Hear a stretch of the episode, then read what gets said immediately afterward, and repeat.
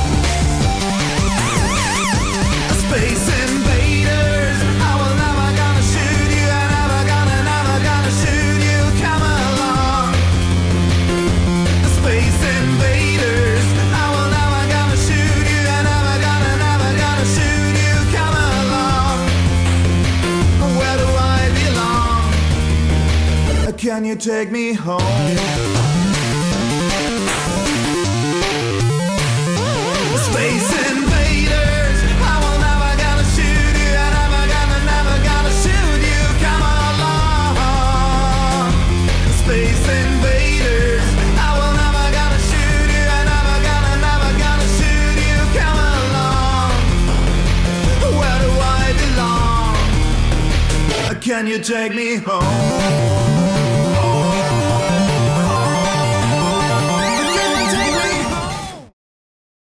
Ah, Jetzt ist Donnerstagabend, 21 Uhr, dreieinhalb Minuten, ihr hört Fortiners Fenster und Webradio mit der 210. Ausgabe mittlerweile.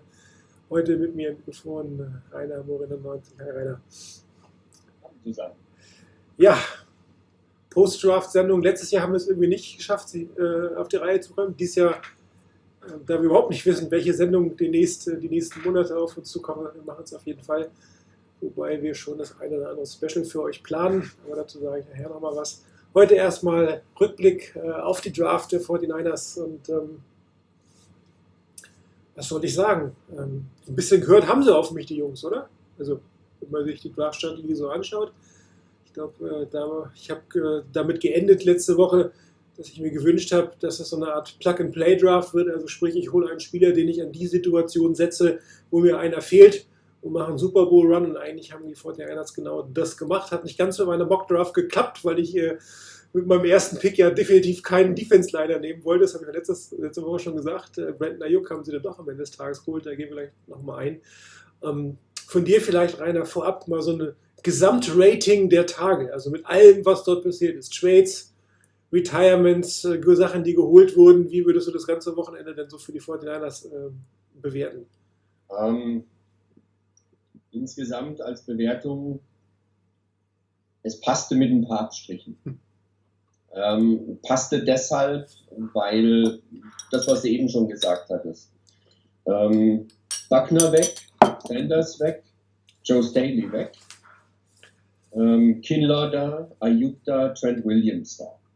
Also drei Starter der letzten Saison, des Endes der letzten Saison, die man ersetzen musste, die hat man ersetzt. Ähm, was dann noch dazu kam, das ist immer ein bisschen schwierig. Mit McKivitz, ähm, den kann ich irgendwie nicht so richtig einschätzen. Da tue ich mir auch ganz, ganz schwer, den zu beurteilen, war das ein guter, war das ein schlechter Pick. Charlie Werner, ähm, ein interessanter Pick, wäre ich nie drauf gekommen. Der Name hat mir gar nichts gesagt. Und Jawan Jennings am Schluss könnte ein Stil sein, aber auch mit dem Problem, dass er es unter Umständen gar nicht aufs Roster schafft und dann vielleicht noch nicht mal auf die Practice Squad kommen kann, äh, wenn er da von einem anderen Team irgendwie geholt wird. Von daher, das ist schon oder war schon ein Draft, wo ich sagen muss, das hat im Großen und Ganzen gepasst. Das war auch wirklich genau nach dem Muster, wir wollen weiterhin die D-Line stärken. Wir leben von der D-Line. Das ist unsere Philosophie als Niners. Wir wollen eine dominante D-Line haben, die Druck macht auf den gegnerischen Quarterback. Da haben wir einen Topspieler verloren. Wir ersetzen den durch einen, dem wir das zutrauen, diese Lücke zu schließen. Mit Brandon Ayuk, einer, der ähm, als Yard after Catch Monster eigentlich genau in die Offense von, von Shanahan reinpasst und der sicherlich natürlich nicht die Erfahrung hat wie in, wie in Emmanuel Sanders, aber der unter Umständen diese Position eben relativ schnell übernehmen kann. Das ist ja immer so eine Geschichte mit Wide Receivers im ersten Jahr. Aber vielleicht passt das eben genau. Und Trent Williams war halt die Geschichte, ähm, dass eben Joe Staley sein Retirement bekannt gegeben hat, beziehungsweise dass er es nicht bekannt gegeben hat. Übrigens auch so eine Geschichte, wo ich sagen muss, das ist einfach eine, eine ganz große Klasse von Staley auf der einen Seite, dass er dann nicht einfach das Haus posaunt hat eine Woche vorher oder drei Tage vorher ähm, und damit dem Team Optionen gegeben hat. Und auf der anderen Seite aber auch etwas, was dann wieder zeigt, dass das Front Office der Niners auch sehr, sehr gut gearbeitet hat. Da gab es eben nichts von wegen große Ankündigungen oder Leaks, die dann irgendwie, ja, die brauchen ganz, ganz dringend einen O-Liner, weil Staley aufhört. Ja, die könnten einen holen, vielleicht wegen dem, wenn er nächstes Jahr aufhört. Also das war schon eine klasse Geschichte. Bis dahin bin ich, wie gesagt, ziemlich zufrieden. Das sieht gut aus, als könnte das passen. Auch ein Charlie Werner könnte sich durchaus gut entwickeln. Jennings muss man abwarten, ob er es aufs Roster schafft. Wie gesagt, McKivitz tue ich mir schwer damit. Und ansonsten, was man gemacht hat, man hat Breeder abgegeben, man hat Goodwin abgegeben. Ähm, ja, das war fast zu erwarten. Also Goodwin war ganz klar, dass man den irgendwann früher oder später abgeben wird. Jetzt hat man bis zum Draft gewartet, hat für ihn einen Tausch der Sechstrunden-Picks. Ich glaube, Grant Cohn hat es ausgerechnet, das war so ein später Sechstrunden-Pick. Ich hatte mit dem Siebtrunden-Pick gerechnet und von daher der Wert, den man da nach vorne gegangen ist, entspricht einem späten Sechstrunden-Pick, ist in Ordnung. Und bei Matt Breeder, ja, ich kann das durchaus verstehen, dass einige bei uns auf dem Board gesagt haben, für wegen Fünf-Runden-Pick ist viel zu wenig oder ist zu wenig für ihn. Aber das ist der Wert, den man Running Backs im Normalfall zumisst. Und da ist halt nicht mehr als ein Fünftrunden-Pick. Und das ist ein, ein, ziemlich guter Pick, den man da letztendlich für ihn bekommen hat an der Stelle. Also von daher, der Draft insgesamt, wie eben schon gesagt, insgesamt finde ich den ganz gut gelungen. Ein paar Abstriche muss man machen, vielleicht auch zum Preis, den man gezahlt hat, um für Ayuk auf 25 zu kommen, ist ein bisschen viel, erscheint mir ein bisschen viel. Aber insgesamt das sieht danach aus, als hätten die Niners wirklich gesagt, nächste Saison wollen wir, wenn es irgendwie geht, gleich wieder voll angreifen. Wir setzen nicht auf viele Picks, die dann irgendwie da reinkommen und uns in der Breite stärker machen, sondern wollen die Lücken schließen und mit dem einen oder anderen Pick vielleicht hinten dran auch die Backups besser. Ja, Brandon Ayuk, können Sie mal kurz mal angucken, äh, was er gekostet hat. Äh, man hat äh, den 31. Pick logischerweise abgegeben, den 117., den man in den Trade mit den Buccaneers bekommen hat, für den 13. auf 14. Eigentlich kein, kein echter Verlust, muss man ja auch sagen, für den Pick, den hatte man vorher nicht. Und den siebten Runden-Pick 176, äh, Gottes, äh, nee, Quatsch, ein sechs Runden-Pick. Äh, in 176? Müsste ein fünf Runden-Pick sogar sein, ne? Ja, sorry, ist ein fünf Runden-Pick. Naja, in Gottes Namen. Ähm, wir wissen nicht mal, ob der einzige der fünf Runder, den wir haben, das gerade erwähnt, ob der überhaupt aufs Roster kommt. Von daher ist immer die Frage, was, was, ähm, was will man wirklich kritisieren am Ende des Tages? Die 49ers haben einen Spieler gehabt, von denen alles, was du gelesen hast, sie ihn als einen der beiden Top Wide Receiver geratet haben. Also der zweite, den sie quasi hatten, war CD Lamb. Es war nicht Rux, interessanterweise. Ähm, äh, Kyle Shanahan ist nach Rux gefragt worden und er hat ziemlich rumgeeiert. Also er hat ihn jetzt nicht irgendwie kritisiert im klassischen Sinne, aber er hat auch nicht gesagt, ja, das wäre unser Mann oder sowas gewesen. Also er hat da schon relativ mit viel Worten gesa gesagt, dass das nicht deren Pick, ihr Pick gewesen wäre, ohne unfreundlich zu sein am Ende des Tages. Über Judy haben die relativ wenig geredet.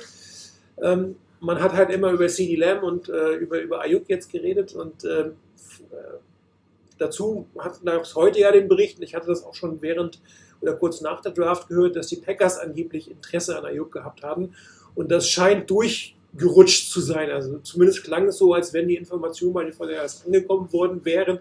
Kann natürlich auch sein, dass es gestreut ist, das weißt du nicht, aber das Risiko am Ende des Tages ist dann doch relativ hoch.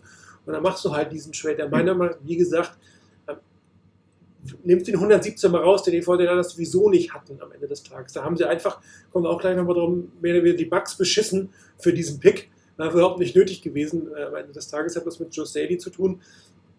Und äh, dementsprechend äh, ist der Verlust eigentlich ein Fünftrunden-Pick, den ganz ehrlich, im Zweifel wäre der Spieler nicht bei den 49ers auf die, nicht mal auf die Practice Squad gekommen. Und jetzt hatte man einen Spieler, von dem der Head Coach überzeugt ist, der ins System reinpasst. Ähm, dazu muss man ja auch sagen, die Verbindung zwischen Arizona State und den 49ers spricht John Lynch. Ähm, das, äh, die Kinder von Herm Edwards sind äh, die, Enkel, die Enkelkinder nicht, die Patenkinder von, von John Lynch und umgedreht.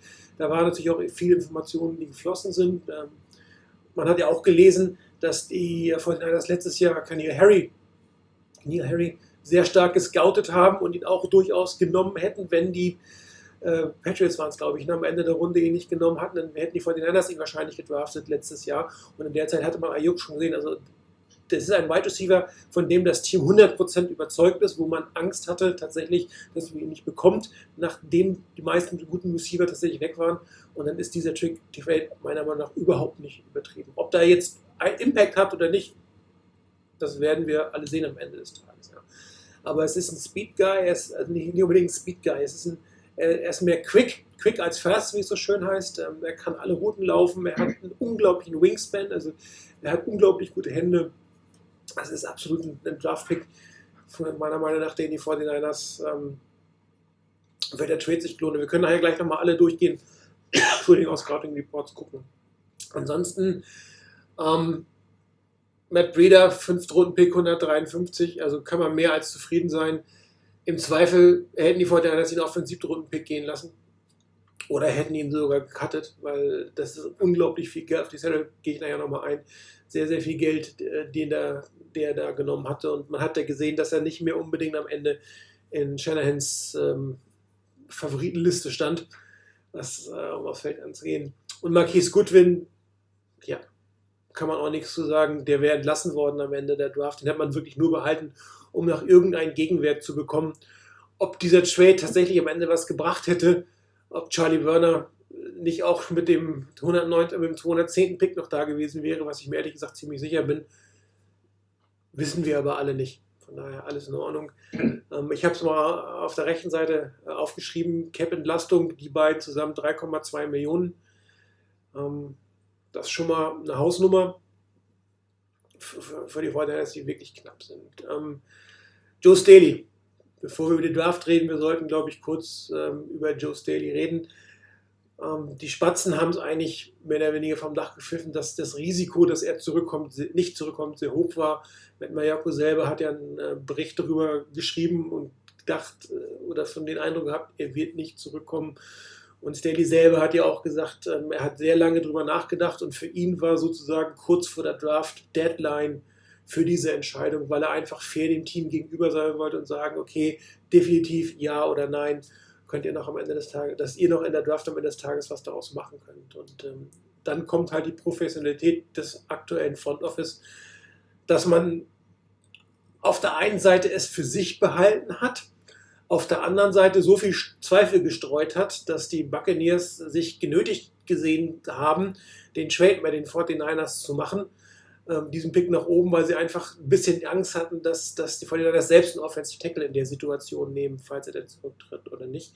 Ja, aber man hat es halt nie so offiziell gemacht, dass die 49ers so unter Druck zu stehen scheinen, dass, dass ein Trade für Trent Williams am Ende des Tages viel zu teuer gewesen wäre. Und auch da gab es mehrere Geschichten von mehreren Beatwritern, die dort äh, drüber geschrieben haben, auch mal sehr interessant, ähm, dass, dass die, die Redskins über das ganze Wochenende versucht haben, einen Trade ähm, zu, auf die, über die Bühne zu bekommen und dass, dass äh, Snyder eigentlich auf gar keinen Fall ähm, Kyle Shanahan irgendeinen Gefallen tun wollte, aber am Ende wohl auch ähm, der neue Head Coach von den Redskins, Ron Rivera, Ja. ähm, gesagt hat, hier, bevor wir überhaupt nichts kriegen, kriegen es jetzt die 49ers. Ähm, und ganz ehrlich, für einen Fünftrunden-Pick und einen Future-Drittrunden-Pick, was ein Viertrunden-Pick ist, ein Franchise-Left-Tackle, selbst wenn wir ihn nur für ein einziges Jahr bekommen, wenn dein Ziel ein Super Bowl-Run ist, ist das, glaube ich, der perfekte Trade. Ich habe auf der rechten Seite auch stehen, Williams kostet in, in Summe mehr, zwei Millionen mehr als, ähm, als Joe Staley. Da sind das Dead Money von Joe Staley schon mit eingerechnet. Ähm, das ungefähr eine, oder dass das eine Million betragen soll, kann auch sein, dass es nur eine halbe Million ist, kommen wir auch gleich nochmal zu. Und da haben die 49ers wirklich hoch gepokert, wirklich hoch gepokert und am Ende gewonnen. Und äh, dementsprechend muss man sagen, dass in Summe das Wochenende für die 49ers, glaube ich, extrem gut gelaufen ist. Das hätte ganz anders ausgehen können, nämlich dass man ohne Franchise Left Tackle dasteht, dass du nicht den Wide Receiver kriegst, den du haben willst. Ja, und äh, auch in Javon Kinlaw hatten die 49ers ja selber gesagt, dass sie eigentlich damit gar nicht gerechnet hätten, ihn an Position 14 überhaupt noch zu bekommen. Und man da ja schon sonst überlegt hätte, Brandon Ayuk zu nehmen. Und ähm, auf dem Board gibt es viel Kritik für den Pick. Ähm, einmal, weil es wieder ein D-Liner ist, weil es ein Interior D-Liner ist. Äh, auch die Sache, dann hätte man ja auch den Buckner behalten können, das, wobei das wirklich utopisch ist mit dem, mit dem Geld, was dahinter gestanden ist. Und die 49ers, das mag einem gefallen oder nicht, aber die 49ers haben die Philosophie, diese Super Bowl Defensive Line zu haben und da gehört entsprechend ein, ein, ein Defensive Tackle ähm, in der Kategorie von einem Buckner, von einem Donald einfach mit dazu. Die Hoffnung der 49ers ist jetzt natürlich, dass Kinlow genau diese Rolle einnehmen kann. Und ähm, man muss ja auch wieder sagen, bis sein fünftes Jahr, also er hat ja auch fünf Jahre mit der Option, bis er seinen ersten oder seinen zweiten großen Vertrag bekommt, sind viele in der D-Line überhaupt nicht mehr da. Da wird wahrscheinlich ein ähm, Alexander nicht mehr bei den 49ers sein, ein Ford wird nicht mehr bei den 49ers sein. Ähm, Bosa wird man verlängert haben. Ähm, Armstead ist in seinem letzten Vertragsjahr. Dann muss man sowieso wieder gucken, dass dann zu dem Zeitpunkt auch andere Mittel wieder für die D-Lines die dann verfügbar sind, die jetzt, wenn ein Buckner schon gebunden gewesen wäre, muss man ja auch sagen, hätte jetzt in die nächsten Jahre diese Mittel schon gebunden, dass die dann zu dem Zeitpunkt nicht mehr unbedingt. Also mir gefällt dieses Wochenende ausgesprochen gut, weil ich mir wünsche, dass die 49ers wirklich es schaffen, ohne große Qualitätsverluste in die nächste Saison zu gehen. Was sie nicht gemacht haben, ist natürlich andere Future Problems zu adressieren. Cornerback. Kümmern sie sich nächstes Jahr drum. Wenn sie einen anderen Leg Tackle brauchen, kümmern sie sich nächstes Jahr drum. Kann man sich darüber beschweren. Auf der anderen Seite, wenn ihnen jetzt diese Spieler zum Super Bowl gefehlt hätten, also wenn jetzt quasi ein Cornerback geholt worden wäre und sie hätten irgendwie relativ viele Cornerbacks gehabt, von denen aber nur zwei spielen können, und es hätte der Wide Receiver oder Defensive Tackle gefehlt, hätte sich auch wieder jeder beschwert. Also kannst du nicht richtig machen. Ja, auf jeden Fall. Ähm, ich war auch ein bisschen, das ist so mit ein bisschen der Punkt an dem, an dem Pick von äh, McKibbitz, äh, dass ich da eigentlich schon gehofft hatte, dass die Niners wenigstens mit einem Cornerback ähm, aus dem Draft rausgehen und wo ich ja gesagt habe, warum nimmt man den? Man hat Coleman, den man ziemlich hoch achtet, dann hat man einen Justin School, man hat einen Brunskill dabei. War das notwendig, da einen, einen McKivitz zu nehmen? Deshalb, da, das ist für mich eigentlich so der kritischste Pick an der ganzen Geschichte. Da tue ich mir schwer. Mit den Spielern ansonsten, mit den anderen Spielern definitiv nicht. Auch das, was du gesagt hast, mit den Picks, die man abgegeben hat, was hätte man dafür bekommen, sicherlich auch berechtigt. Die Geschichte mit Ayuk zu den äh, Packers habe ich auch mitbekommen, dass da, dass der wohl bei den Packers zumindest recht hoch stand. Äh, und dass das eine große Gefahr gewesen wäre, dass der wirklich zu den Packers geht. Da wollten die Niners halt ihren Spieler, den sie da angepeilt haben, ähm, nicht irgendwie den Packers überlassen, ähm, die dann sowieso irgendwie, also ganz ehrlich, wenn ich vergleiche zum Beispiel mit dem, was in der ersten Runde bei den Niners passiert ist und dem, was in der ersten Runde bei den Packers passiert ist, Parallele zur Geschichte mit, mit, äh, mit Favre und, und Rogers außen vor.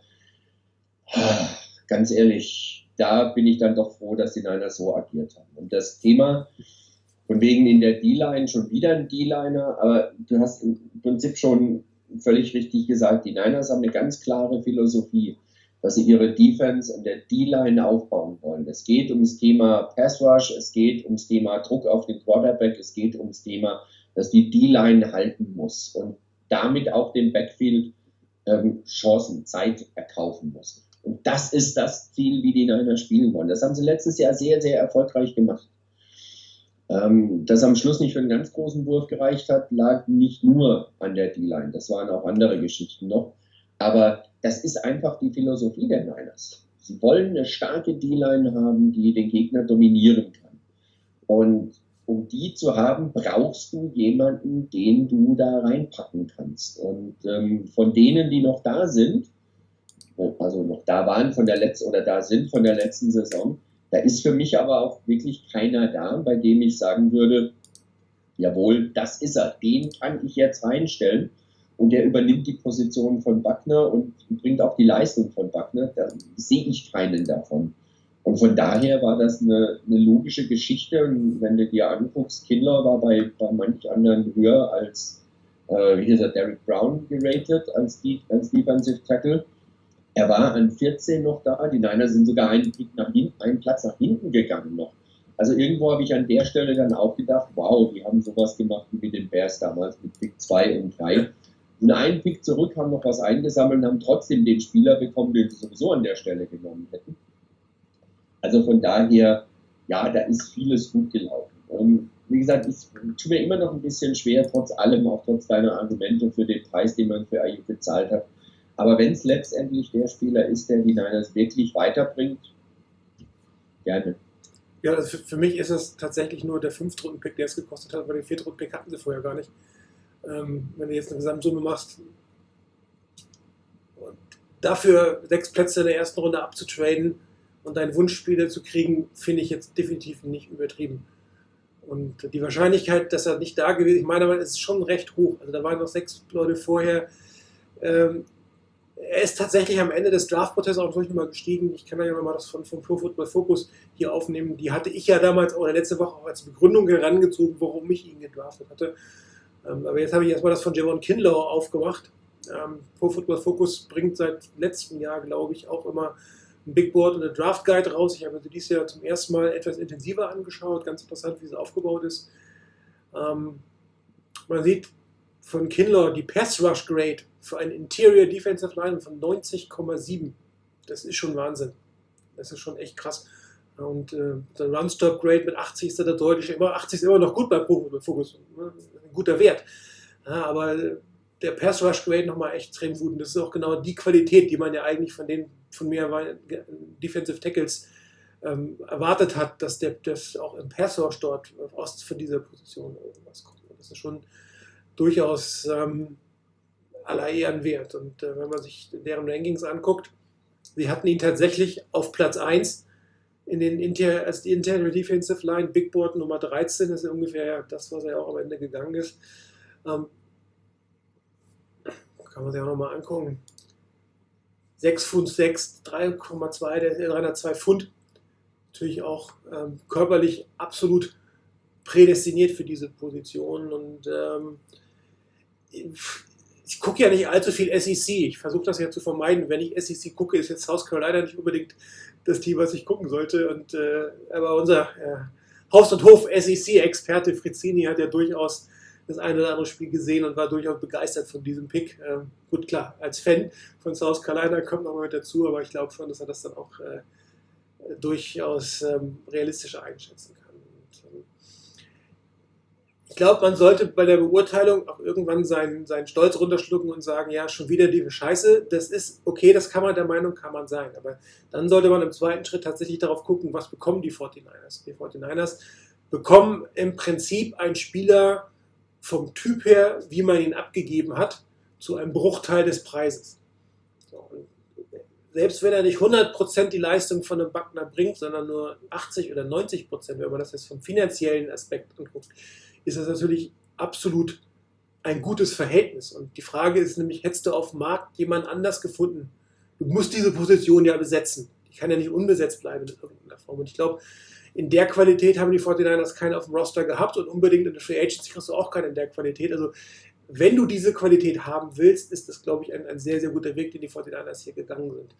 Und jetzt können wir natürlich nur hoffen, dass er im Gegensatz zum, zum Thomas, wo die ähm, Draft-Reviews jetzt auch nicht wirklich schlecht waren zu dem Zeitpunkt. Ja, ist, ja kein, ist ja nicht wirklich kritisiert worden, dieser Pick. Gab immer mal, ja, passt er ins System, will man ihn richtig einsetzen, aber er als Spieler ist ja nie so hart kritisiert worden, dass er am Ende so rauskommt, wie er jetzt leider rausgekommen ist. Ja, und ähm, auch das ist, jetzt kann man auch wieder sagen, die Vorteile, das ist ein Pick für die Zukunft, weil Thomas ist nicht die Zukunft. Das heißt, in der Interior Line entsteht irgendeine Lücke, die langfristig gefüllt werden muss. Jetzt hat man sie mit Kindler gefüllt. Und äh, jetzt, vielleicht kann man auch sagen, man bezahlt sozusagen die Fehler der ersten Draft von John Lynch, wenn man das denn so hart ausdrucken möchte. Wobei das natürlich schon ein bisschen unfair wäre. Ja, bei Kindler kommt halt dann auch noch ein Stückchen dazu, dass er ähm, von seiner Geschichte her natürlich auch etwas darstellt, was, glaube ich, bei den Niners auch sehr hoch geschätzt wird. Ähm, Kindler ist einfach einer, der, wenn du dir anguckst mit seiner Geschichte, dass er da in, in jüngeren Jahren ähm, teilweise ähm, obdachlos war, weil seine Mutter ähm, die Wohnung nicht halten konnte und arbeiten musste und er dann bei, bei Freunden und Bekannten im Keller geschlafen hat, über, über Monate hinweg, im Alter von 10, 11, 12 Jahren oder sowas. Und der sich da durchgekämpft hat und der am Schluss auch äh, nicht erst nachdem er gedraftet wurde, dann gesagt hat, ähm, ich will zu den Niners. Das ist das Team. Das ist von, von der Art her, wie die spielen, wie die, wie die Spieler miteinander agieren, wie die zusammenarbeiten. Das ist genau mein Ding. Das ist genau das, was ich eigentlich auch darstelle. Und genau mit den Spielern will ich spielen. Und das hat er, wie gesagt, nicht erst gesagt, als er gedraftet wurde, sondern das waren wohl Aussagen wirklich, die vorher schon gefallen sind. Nach dem Motto, das sind die, so, so wie, wie ich das spüre, wie ich das sehe, wie die miteinander arbeiten, da gehöre ich rein. Das ist für mich genau das Richtige. Ähm, klar solltest du nicht nach, äh, nach Spielern gucken, die irgendwann mal vielleicht dann auch sagen, sie haben in 49ers Bettwäsche geschlagen. Das ist noch keine Qualifikation, dass du die holen musst. Ne? Dann hätten sie Tom Brady holen müssen. Wenn sie Richtig. Das Oder Aaron Rodgers. Das, das allein, gut, da hätte es ja vielleicht dann ganz gut geklappt. Aber das ist ja nicht die, die, die eigentliche Motivation, warum du jemanden holst. Sondern die Idee dahinter ist ja, der Spieler muss passen. Du musst in dem Spieler den richtigen Spieler sehen. Und der richtige Spieler, das ist zum einen, dass natürlich die Position passt, weil du ihn da wirklich gut brauchen kannst. Das ist zum anderen aber auch einfach, dass der Spieler vom Typ her passen muss ins Team. Ähm, du kannst nicht nur mit lammfrommen Spielern ähm, irgendwie agieren, das wird irgendwie auch nichts werden.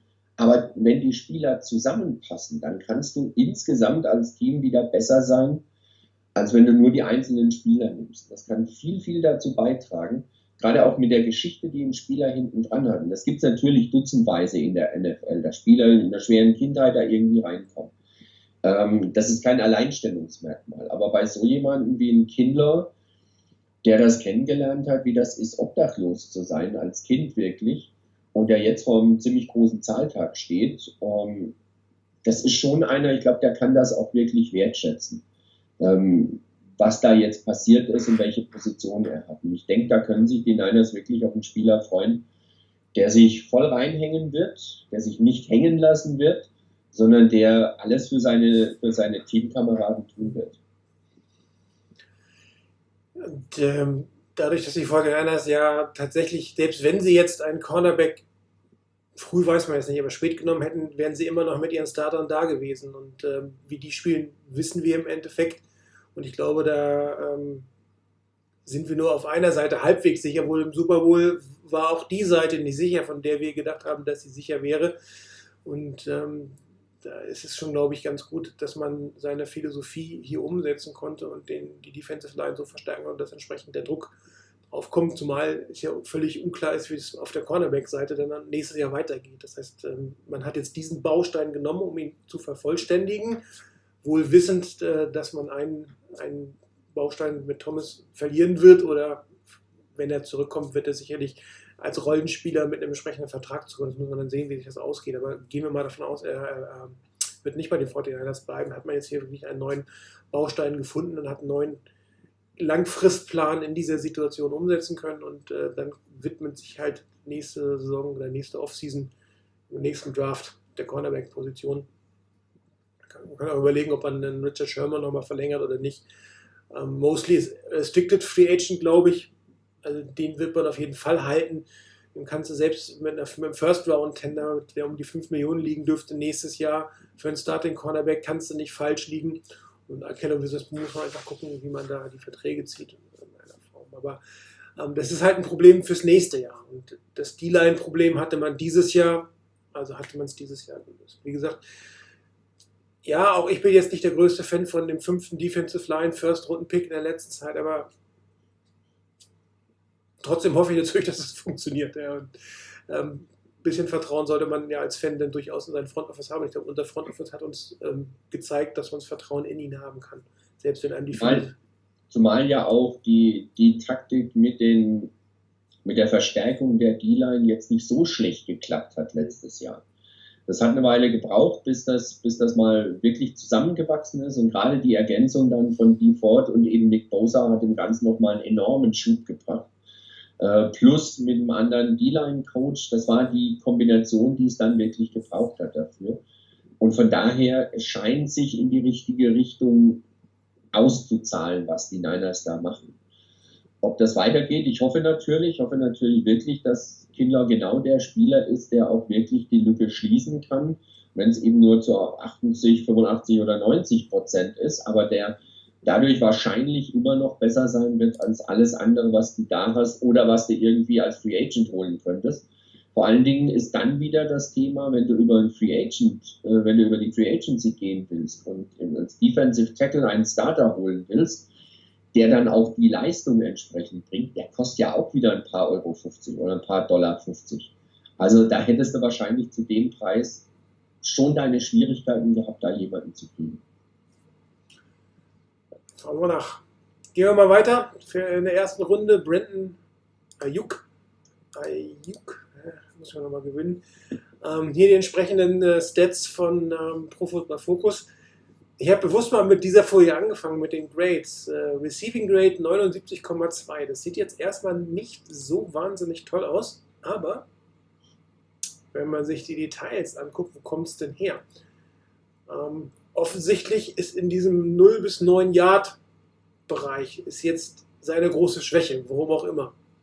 Kann ich jetzt auch nicht sagen. Aber da, wo es eigentlich für die 49ers interessant wird, wenn sie ihn als Slot Receiver einsetzen können, nämlich im 10 bis 19 Yards Bereich, hat er schon einen Receiving Grad von 90,6 und äh, bei den Deep Pässen auch nochmal 90,4, was jetzt alles andere als schlecht ist. Also 90er Rating, wie gesagt, bei Pro Football Focus absolut in Ordnung.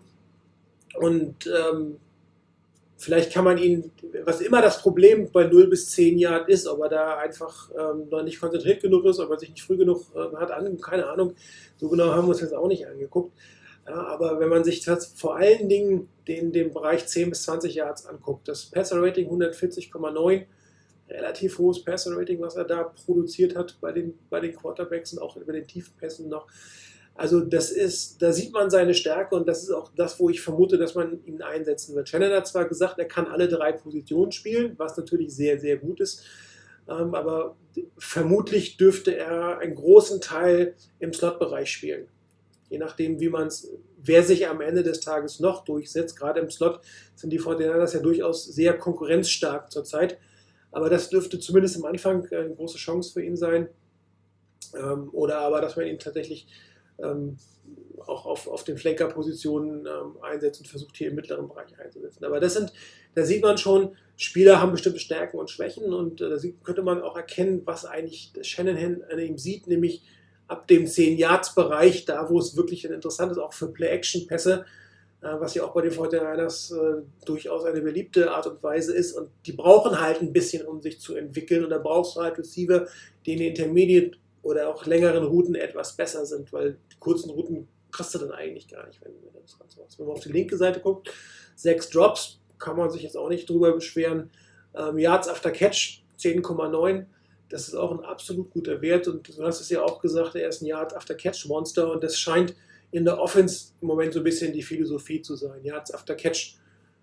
Und ähm, was Gute ist, dass, dass Shanahan halt nicht die Harbo-Geschichte hat, dass er ihn in der minus 1 Yards anspielt und dann hofft, dass er 11 Yards läuft, sondern dass er ihn vielleicht in Richtung First Down checkt, den macht und dann die Yards after Catch. Das ist ja schon die bessere Art und Weise, Yards after Catch zu produzieren und nicht, dass du sie produzieren musst, überhaupt in die Nähe des First Downs zu kommen. Also es sind durchaus ähm, interessante Sets, hat natürlich auch ein paar Nachteile. Ähm, oben rechts didn't always adjust to passes outside of his frame. Der, der Frame ist schon sehr groß. Also ne, man muss schon sehr, sehr weit an ihm vorbeiwerfen, damit er das nicht bekommt. Das war auch einer der Gründe, wo man hier quasi so ein bisschen ähm, für ihn gesprochen hat, dass, oder wo man überlegt hat, woran, warum nimmt man so einen Spieler? Ne, weil die ähm, 49ers Receiver bisher bei so nicht so genauen Pässen, Overstoß nicht ganz so gut aussahen. Bei einem mit einem großen Catchframe ist das durchaus einfacher er muss halt da draußen jetzt noch ein bisschen mehr machen. Aber das würde ich jetzt auch mal sagen. Ich meine,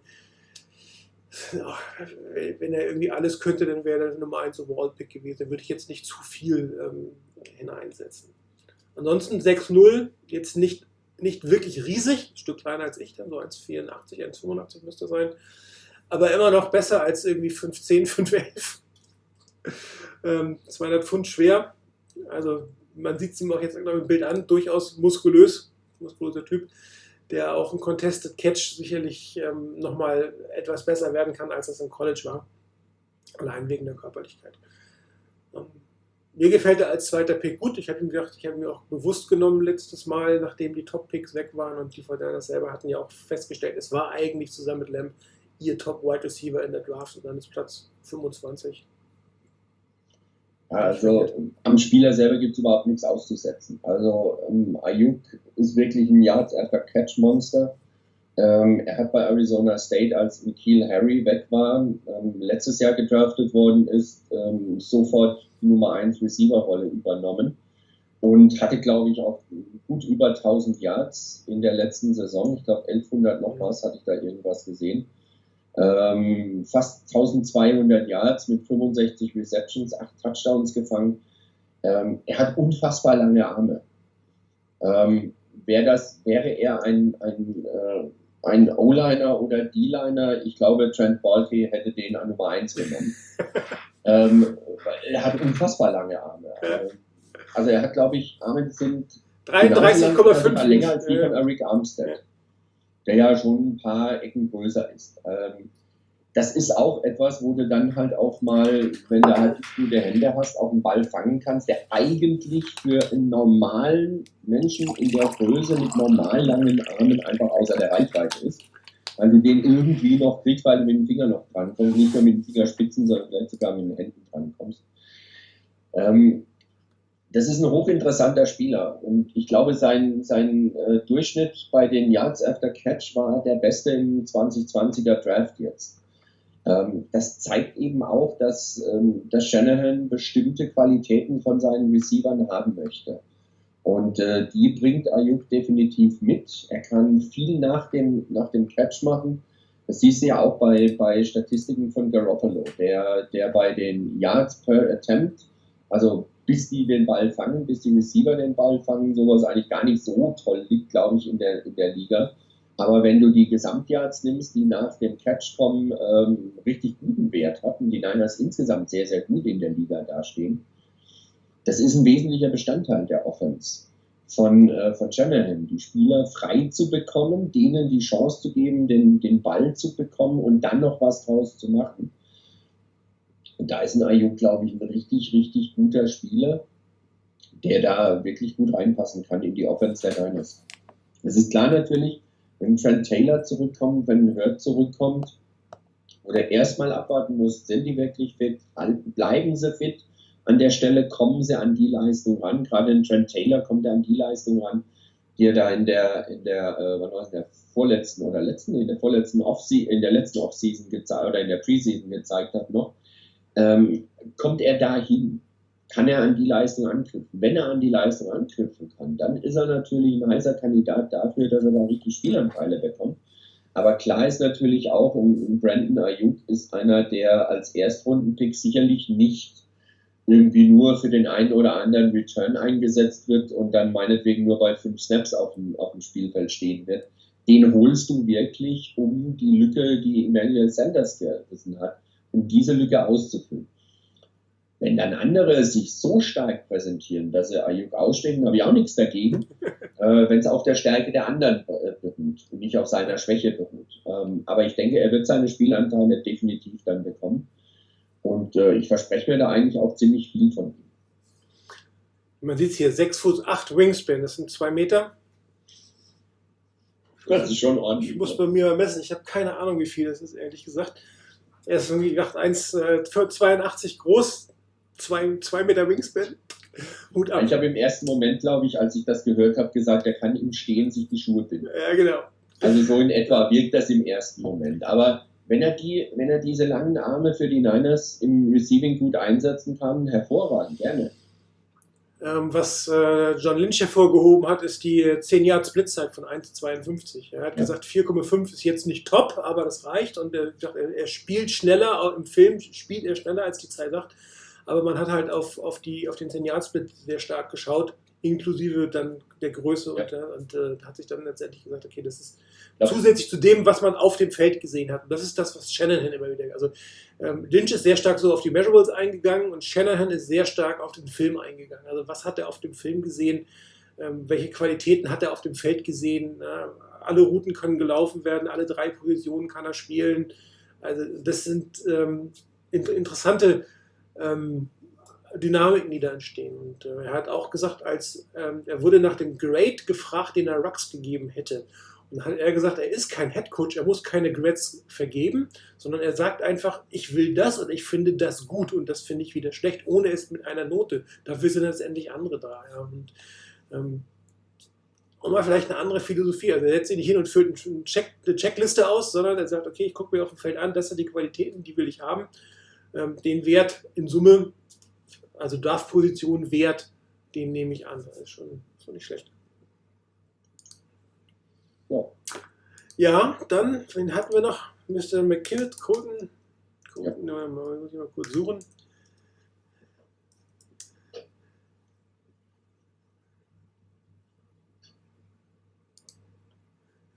Colton McKinnett. Da haben wir ihn.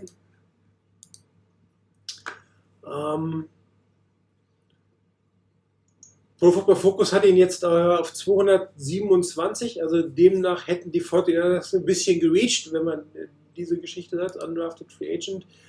Ähm, ich habe ehrlich gesagt so viele über Aussagen über ihn gar nicht gelesen in letzter Zeit. Ich weiß nicht, ob, ob dir da was aufgefallen ist von Lynch oder Shanahan oder von irgendwem. Es war relativ ruhig. Ein paar Beatwriter haben gesagt, ja, interessanter Swing-Tackle.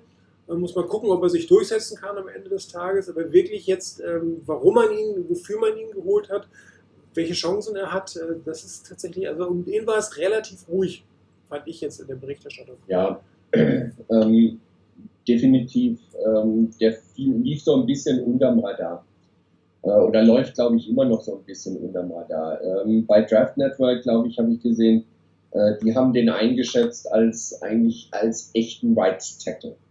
Ähm, und sonst nichts. Also nicht unbedingt als Swing Tackle, er hat auf beiden Positionen gespielt im College, ähm, aber er dürfte eher ein Right Tackle sein. Und das Einzige, was ich mir vorstellen könnte, wäre, dass die Niners unter Umständen vielleicht doch irgendwie damit rechnen, beziehungsweise das in der Planung mit drin haben, einen, ups, einen, einen McClinchy vielleicht doch nach links zu stellen, was ich ehrlich gesagt nicht unbedingt glaube, aber was vielleicht doch sein könnte, war ja auch durchaus schon mal in der Diskussion, dass man ihn auf Left Tackle stellt, wenn Trent Williams nicht verlängern sollte nach, der, nach dieser Saison jetzt.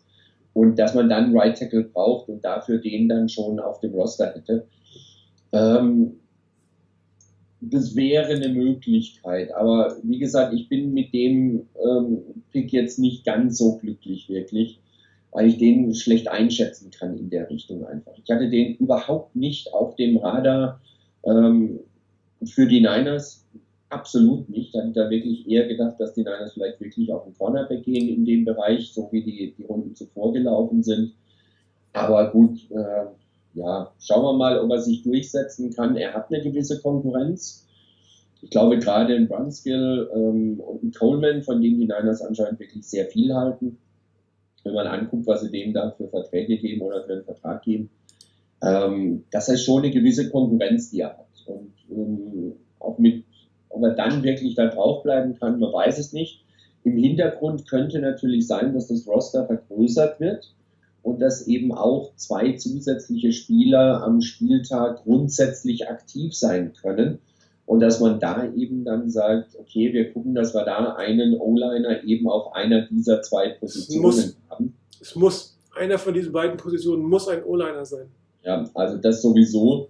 Also von daher, ja, das könnte ein Hintergrund sein, dass man einfach sagt, man guckt auch, dass man insgesamt mit einem O-Liner mehr in die Saison geht, als man normalerweise nehmen würde, weil man dann eben einen Platz dafür auf jeden Fall noch frei hat oder einen auf jeden Fall braucht. Ja, da könnte schon ein Grund sein, dass man sagt, den kann man dann auch halten auf dem Roster.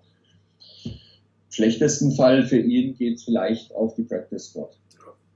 Ja gut, die Practice Squad bekommt ja eine neue Dimension. 14 Spieler dürfen drauf sein. Zwei, wie gesagt, können am Spieltag Ja. auf das aktive Roster geholt werden, um dann nach dem, nach dem Spiel sozusagen wieder zurückzugehen.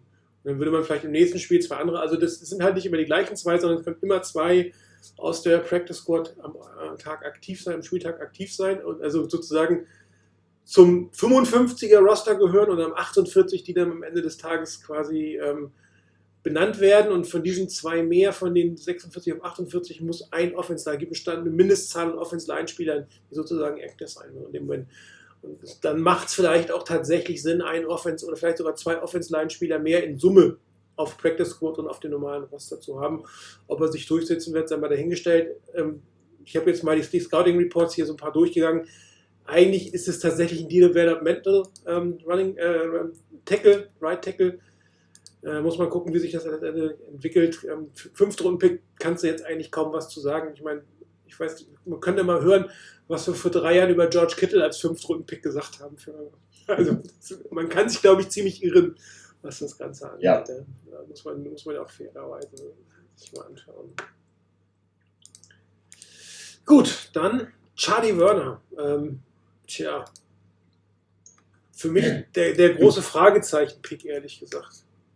Also, ich, Ja, ich, hatte den auch so gar nicht auf dem, auf dem Radar äh, als Tight End. Ähm, es ist natürlich schon, wenn du guckst, äh, was der Blocking-mäßig drauf hat, das ist schon gar nicht von schlechten Eltern. Er ist ziemlich groß, hat aber oder konnte aber trotzdem auch von der Fullback- oder H-Back-Position ausspielen. Ähm, er hat im, auf dem College nicht allzu viele Pässe gefangen. Ähm,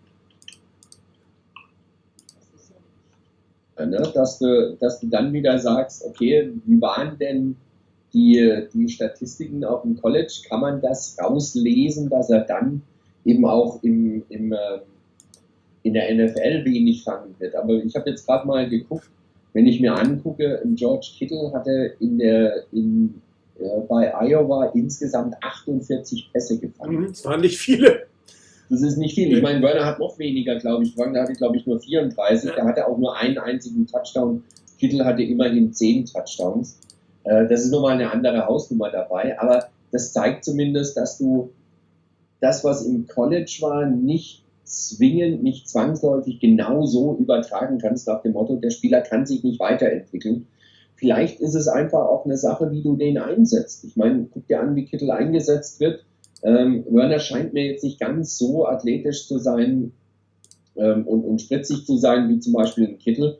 Aber wenn er die Mentalität mitbringt und äh, wenn er für Entlastung sorgen kann für Kittel, ähm, sei es im Blocking, sei es dann aber auch vielleicht mal als Passempfänger, wunderbar, dann passt der da rein. Wie gesagt, ich hatte den gar nicht auf dem Zettel, ähm, aber gut.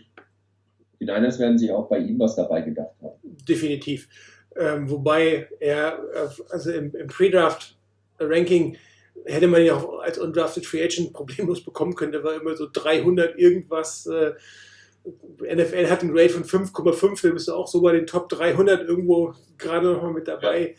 Ähm, und äh, muss auch sagen, dass gerade bei den Tight Ends das Pre-Draft-Ranking unglaublich ähm, abgewichen ist von dem, äh, was man am Ende äh, wirklich gesehen hat. Äh, also ähm, Hunter Bryant von, von Washington und Thaddeus Moss von LSU waren eigentlich immer sichere Picks, irgendwo so Runde 3, 4, 5, vielleicht sogar ein bisschen früher, beide am Ende des Tages undrafted gewesen. Schon ein bisschen überraschend, aber da sieht man ja auch wieder, dass offensichtlich äh, die 32 Teams, wenn sie ihre Sachen evaluieren, auf durchaus andere Dinge schauen, als die Hunderten von Journalisten und, und Draftnicks, die da sind. Ja. Und natürlich sagst du dann als Fan erstmal, ey, guck mal, da ist ein Bryant noch da, der war da zu dem Zeitpunkt irgendwie ähm, ewig und drei Tage auf Platz 1 der beste Available Spieler, ja, ähm, trotzdem hat ihn keiner genommen und dann kommt ein Spieler, von dem du überlegst, wer? Hä?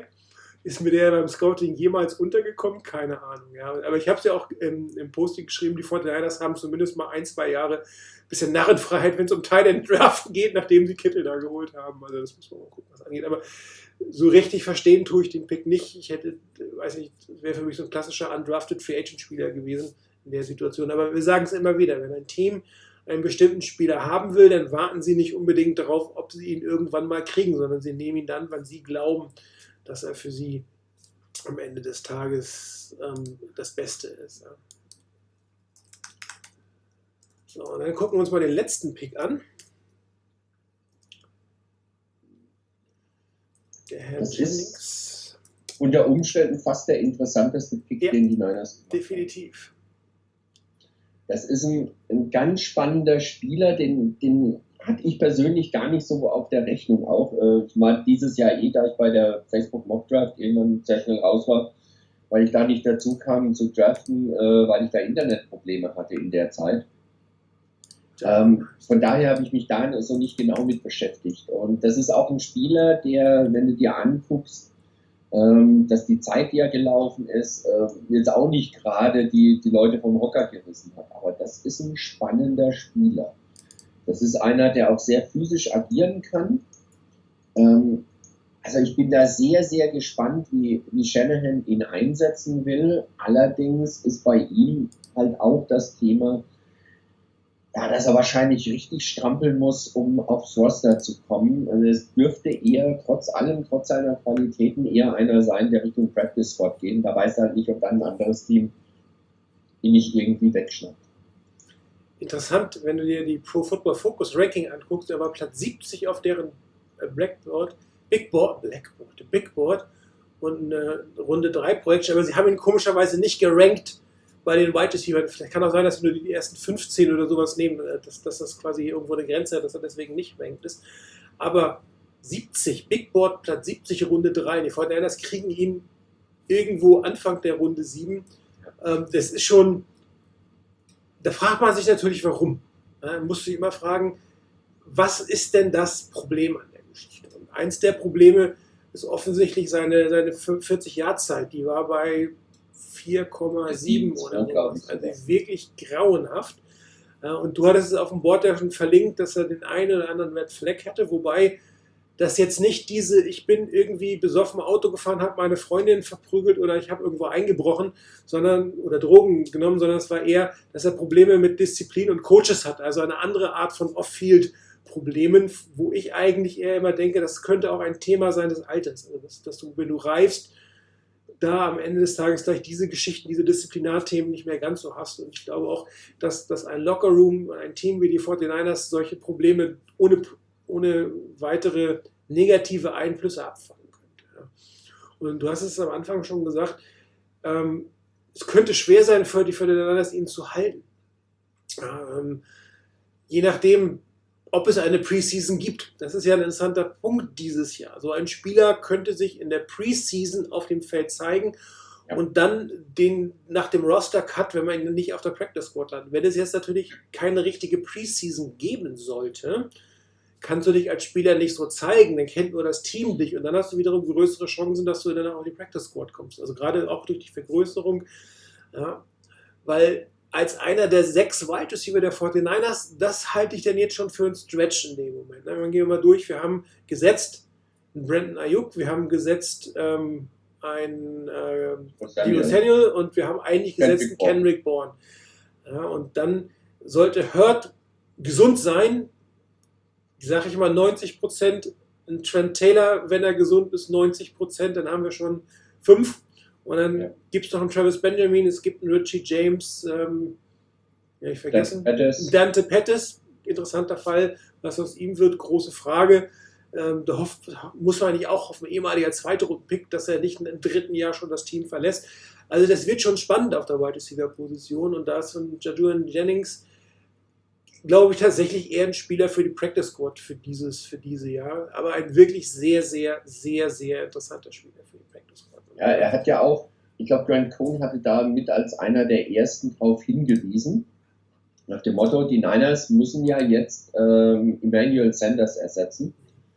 Nicht nur als Receiver, sondern auch als Quarterback-Ersatz sozusagen. Und Jawan Jennings hat auch einen Hintergrund, hat ja auch, glaube ich, Quarterback gespielt, äh, entweder Highschool noch ähm, hat also oder hat auch schon als, als äh, hat auch schon Touchdown-Pässe auf seinem äh, auf seiner auf seiner Liste stehen. Also das könnte auch ein Punkt sein, der natürlich eine Rolle spielt. Ich glaube jetzt nicht, dass das der entscheidende Punkt ist, wo man dann sagt, okay, den nehmen wir, wenn das sonst nicht passen würde. Ähm, aber du hast eines angesprochen auf jeden Fall, Stichwort Dante Pettis, was passiert mit dem? Es gibt genauso die Frage, was die einige stellen, was passiert eigentlich mit dem Richie James Jr.? Bleibt er bei den Niners? Geben die Niners ihn ab eventuell? Äh, Brandon Ayuk ist ja auch einer, der durchaus eventuell Return-Aufgaben übernehmen könnte. Da ist er ja auch nicht so ganz schlecht.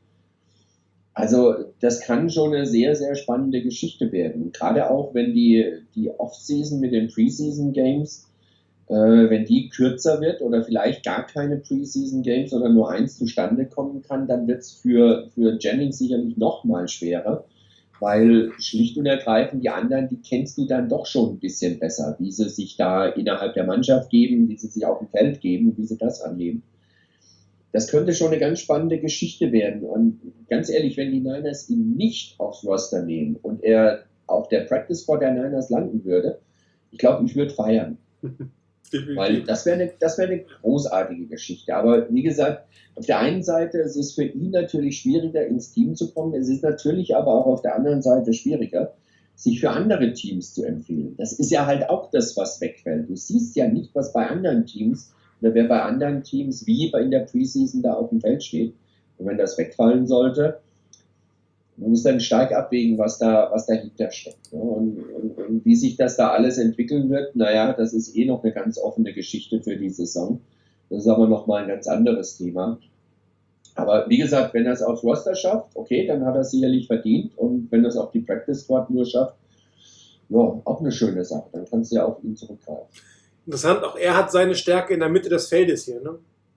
Bestes, äh, wieder 10 ja. bis 19 Jahre. Der nächste Spieler, der sozusagen diese Area adressiert. Das ist ein Kittel, das ist ein Jennings, ähm, es ist ein Samuel, es ist ein Ayuk. Also da werden die 49ers wahrscheinlich relativ ähm, viele Ideen haben, wie sie dort in der Mitte für Verwirrung sorgen können. Und ähm, bin sehr gespannt, was am Ende des Tages draus wird. Ja. Ja, das war die Draftklasse der 49ers. Über die undrafted Free Agents können wir eigentlich so gut wie nichts sagen. Die sind eigentlich relativ unbekannt, kein wirklich spektakulärer Name dabei. Ja, es war, Moment, äh, jetzt muss ich gucken, habe ich das jetzt gerade irgendwo noch gesehen? Irgendwo weiß ich, oh, Moment, wo waren denn die Undrafted Free Agents? Wir hatten doch da irgendwo auch einen Thread dazu. Jetzt muss ich nämlich gerade gucken. Mir ist nämlich gerade im Moment der Name entfallen. Äh, ich gucke mal kurz, kleinen Moment. Ich habe ihn gleich. Wo ist er denn? Ja. Ähm, Safety Jared Maiden von Alabama. Ähm, könnte ein, ein richtig interessanter Spieler sein. Äh, ich habe nämlich gerade heute, vorhin noch in der Vorbereitung auf die Sendung, habe ich gelesen, äh, Daniel Jeremiah, mhm. der bei NFL.com ja für Thema Draft mittlerweile äh, zuständig ist und äh, der auch beim Thema Fantasy Football immer mit dabei ist und da eben auch Richtung Thema Draft vor allem. Der hat äh, Jared Maiden als zweitbesten Spieler, der nicht gedraftet wurde. Und er hatte ihn in seiner Liste, glaube ich, auf Platz 114 in seinem Ranking. Und Platz 114, das ist schon eine sehr interessante Position, wo er den da hatte. Und ähm, von daher, das könnte ein richtig interessanter Spieler sein. Und ähm, auch ein Salwan Ahmed ähm, als Running Back oder ein Jermichael Hasty. Gerade Thema Running Back ist natürlich bei den Niners. Guck dir an Breeder, guck dir an Mostert. Das ist natürlich ein sehr interessantes. Thema. Also da ist sicherlich eine Möglichkeit da, dass es da einer vielleicht tatsächlich aufs Roster schafft. Muss man natürlich abwarten, wie sich das ausgeht. Auch hier wieder Thema Preseason und so weiter. Aber das sind sicherlich die Kandidaten, die ich im Moment an erster Stelle sehen würde, dass sie da eine Chance haben, eventuell als undrafted ähm, Rookie Free Agent wirklich aufs Roster zu kommen. Ja, das wird eine interessante Frage dieses Jahr. Ähm, eigentlich schaffst du ja immer einer oder zwei. Ist ja bei den Fortinanders immer so der Fall. Wenn du dir jetzt aber die Top 55 oder 53 Spiele anschaust auf dem Roster, da fragst du dich dann schon, wer ist es denn am Ende des Tages? Also wer schafft es denn nicht? Das sind schon den ganzen, zumal da so Spieler wie äh, Greenlaw noch gar nicht mit drin sind. Die sind noch weiter unten im, im, äh, im, im äh, die Top meine ich jetzt nach Gehalt. Ja, Also die Top 53 nach Gehalt. Ja, und ähm, Spieler wie Greenlaw sind noch unten drunter und ähm, da fliegt dann nach oben definitiv noch irgendjemand raus und du fragst dich schon, wer fliegt denn da raus. Also das wird eine sehr, sehr spannende Geschichte und die Roster, das Roster-Tippspiel dieses Jahr wird auch relativ spannend auf der einen oder anderen Position, weil es echt unklar ist, wie es da weitergeht. Sehr offen für mich die Thailand-Position. Ähm, zurzeit eigentlich jetzt in der Breite die am schlechtest besetzte Position der 49ers meiner Meinung nach. Hinter Kittel ist nicht wirklich viel. Duelli hat ein paar gute Ansätze gezeigt, aber ob der wirklich da die Nummer zwei sein könnte, ist einmal dahingestellt. Aber auch da muss man sagen, du kannst nicht in jedem Roster komplett tief, es funktioniert einfach nicht. Ja. Und, und die 49ers wahrscheinlich auch gesagt, ein Kittel, der irgendwie 95% der Snaps spielt, und so viel zwei Tight End Sets gibt es nicht und zum Blocken hat man jetzt ja Tight Ends dabei. Da, da hat man sicherlich jetzt nicht nochmal die Energie reingesetzt, wobei natürlich die 49ers auch mit mehreren ähm, Free Agent oder Trade Tight Ends äh, in Verbindung gebracht. O.J. Howard ist mit ihnen in Verbindung gebracht worden. Ähm, Austin Hooper ist mit ihnen in Verbindung gebracht worden. Selbst David Njoku von den Browns ist irgendwann mal mit ihnen in Verbindung gebracht worden. Aber das, das hätte geldmäßig überhaupt nicht funktioniert bei den 49ers. Und, und Geld ist eigentlich das gute Stichwort. Da gehen wir, wo ist denn? Da gehen wir jetzt mal drauf ein. Ich habe mir das nochmal angeguckt. Ähm, welche Auswirkungen die ähm, Moves oder dieses Wochenende auf die Fortinanders Salary Cap hatten. Und ähm, die Auswirkungen sind im Prinzip so, dass die 49ers etwas besser dastehen in Summe, stand jetzt, ähm, als sie vor der Draft noch dastanden. Sprich, ähm, die, die Mehrkosten für Trent Green sind locker abge... Trent Williams, nicht Trent Green. Sind locker, locker John ab Green bitte nicht mehr aufkommen.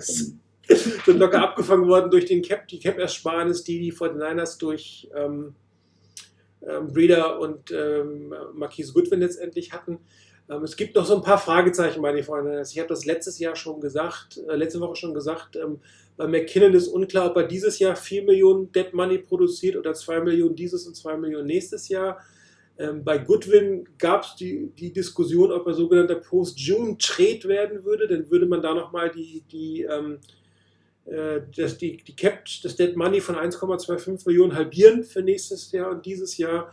Und was ähnliches habe ich auch für Staley gelesen, der auf der einen Seite jetzt als Left ähm, Squad ähm, und nicht als Retired aufgeführt würde. Und Left Squad würde bedeuten, dass er dieses Jahr 500.000 und wenn er dann quasi später retired, nächstes Jahr 500.000 ähm, ähm, Cap Space beinhaltet. Ich habe jetzt aber einfach mal den Worst Case gemacht, sprich die vollständige Million für Staley, die vollständigen 1,25 Millionen für Goodwin und die vollständigen 4 Millionen für McKinnon. Dann hätten die 49ers Stand heute knapp 14,5 Millionen Dollar Cap Space. Dazu musst du natürlich jetzt die Picks abziehen. Die ersten beiden Picks sind, also durch die Trades haben die ungefähr die gleiche Cap-Chart. Ja, durch das Uptraden von 31,35 und Downtrade von 13 und 14 kommt ungefähr die gleiche Cap-Charts drauf hin. Damit hätten die 49ers noch 10,9 Millionen. Preseason, Top 51. So, wenn du jetzt mal eine Vorschau auf die komplette Saison machst, das heißt, es zählen 53 Spieler, dann kommen nochmal 1,5 Millionen dazu. dann kommt die Practice Squad dazu. Ähm, Das sind zwölf, das sind zwölf, nee, ich habe mit zehn Spielern gerechnet, das sind 1,5 Millionen. Und dann kommen ja noch die dazu, die Sie vorhin erwähnt haben. Die beiden, die du sozusagen pro Spieltag auf das aktive Roster nehmen kannst. Und die werden sicherlich kein Practice Squad Geld in dem bekommen. Meine Vermutung ist, dass die Minimum Salary kriegen. So, und dann, wenn du quasi immer zwei Spieler in jedem Spieltag zum Minimum Salary drauf hast, hast du nochmal 1,3 Millionen weniger Cap Space. Und dann haben die 49ers mit dem heutigen 53er Roster inklusive Practice Squad, inklusive zweimal Minimumgehalt ein Cap Space von 6,7 Millionen, was nicht viel ist. Ja. Natürlich, ich habe es ja gerade gesagt, von den Top 53 werden nicht alle aufs Roster kommen. Es kommen noch günstigere Spiele von unten nach. Auf der anderen Seite werden Spieler entlassen, dann wird das Dead Money wieder höher gehen, aber so wirklich viel mehr als 6, 6,5 Millionen ähm, Dollar äh, Cap Space sehe ich für die 49ers derzeit nicht. Und jetzt kommen wir zu der Frage, die ähm, Flo war das, glaube ich, gestellt hat, ne? wie ist mit dem Kittelvertrag? Und ähm, da haben die 49ers sehr, sehr, sehr, sehr wenig Spielraum, was das Ganze angeht. Und ähm, erinnert euch vielleicht, ich habe vor vier oder fünf Wochen mal ein eine Beispiel ähm, gerechnet, wie man einen Vertrag strukturieren könnte, dass das passt. Und meiner Meinung nach passt das auch nur so, nämlich indem du quasi sein Grundgehalt von 2,1 Millionen, was er dieses Jahr kriegt, auf das Veteran Minimum reduzierst, dann, was weiß ich, wie viel Signing-Bonus er kriegt. Er wird auf jeden Fall einen 5-Jahres-Vertrag bekommen, entweder 12,5 oder 15 Millionen ungefähr sozusagen an, an, äh, an, an Signing-Bonus, gehen wir mal von 15 aus, dann werden 3 Millionen für dieses Jahr anfallen und dann kommt quasi das, das äh, Veteran-Minimum dazu, dann werden 3,8 Millionen dieses Jahr Cap Space, zieht das davon ab, sind wir ungefähr bei 3 Millionen. Also und mit weniger als 3 Millionen Cap Space kannst du eigentlich nicht in die Saison gehen. Eigentlich ist das zu wenig. Ich habe mal gelesen, dass die, die Teams gerne 5 Millionen hätten, um da reinzukommen. Das heißt, wenn nicht irgendwas anderes in den Verträgen noch macht, also man kann den Jutschek ja durchaus verlängern, das ist ja eine Option, wenn man ihn halten will, denn der hohe Cap Charge. Äh, wenn man mit Tat weiterarbeiten möchte, auch die nächsten Jahre, wäre das auch eine Option, ihm dieses Jahr zu verlängern und die Cap Space zu rechnen. Also man muss meiner Meinung nach bei dem einen oder anderen Vertrag was tun oder einen Tevin Pullman doch entlassen. Ähm, es sei denn, man kriegt tatsächlich irgendeinen Deal hin mit Kittel, der deutlich unter diesen dreieinhalb, vier Millionen Cap Space für dieses Jahr ähm, auskommt. Und das sehe ich im Moment ehrlich gesagt nicht. Nächstes Jahr sieht es bei den 49ers wieder deutlich besser aus, wobei wir nicht wissen, wie hoch die Salary Cap sein kann. Aber selbst wenn die Salary Cap nicht unbedingt steigt, sondern identisch ist, ist das Problem bei den 49ers nächstes Jahr nicht so hoch. Da sieht es derzeit ganz gut aus. Haben auch noch nicht so viele Spiele unter Vertrag, klar. Aber da kann man deutlich mehr machen als dieses Jahr. Aber ähm, große Sprünge können die 49ers nicht machen. Man sieht hier auch, ein Buckner hätte man hier gar nicht untergebracht. Da hätte man unglaublich viele andere Dinge. Also selbst wenn ich ein, ein, ein Armset nicht hätte, der dieses Jahr nur 6 Millionen kostet, packt ihr drauf 12 Millionen, bist du immer noch nicht das, was Buckner haben wollte. Ja.